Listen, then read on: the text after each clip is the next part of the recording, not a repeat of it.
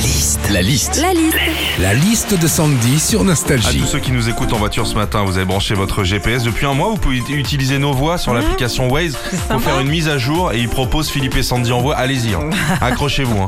Euh, c'est parti pour la liste de Sandy quand on se sert d'un GPS. Quand on utilise un GPS, ce qui est bien, c'est que tu as une voix pour t'indiquer ce que tu dois faire.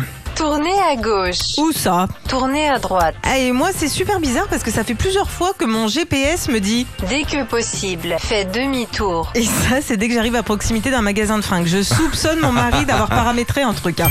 Quand on utilise un GPS en voiture, euh, pour que ce soit pratique, on le colle avec un système de ventouse sur Oui. le pare-brise. Mmh. On est d'accord, hein, premier dodane, le truc il se fait la malle. Ma théorie d'ailleurs, c'est que je pense que le gars qui a créé la ventouse à GPS, c'est le même gars qui a créé l'ouverture facile sur les paquets de gruyère.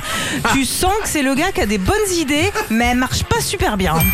Quand on utilise un GPS, on a aussi la fonction point d'intérêt. Alors ça c'est pas mal euh, quand tu roules depuis un petit moment et que tu cherches un petit resto pour manger, prendre un petit café, juste poser ou autre chose.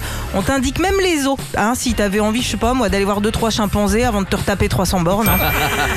Enfin, quand on utilise un GPS, faut pas se planter dans la langue que tu paramètres. hein. Moi, l'autre jour, je rentre mon adresse de destination et je sais pas ce que j'ai touché. Bref, j'ai mis chinois au lieu de français. Bah, première intersection, je me prends. Bon, j'étais à deux doigts de partir en kung-fu sur mon levier de vitesse. hein. Retrouvez Philippe et Sandy, 6h, 9h sur Nostalgie. Nostalgie.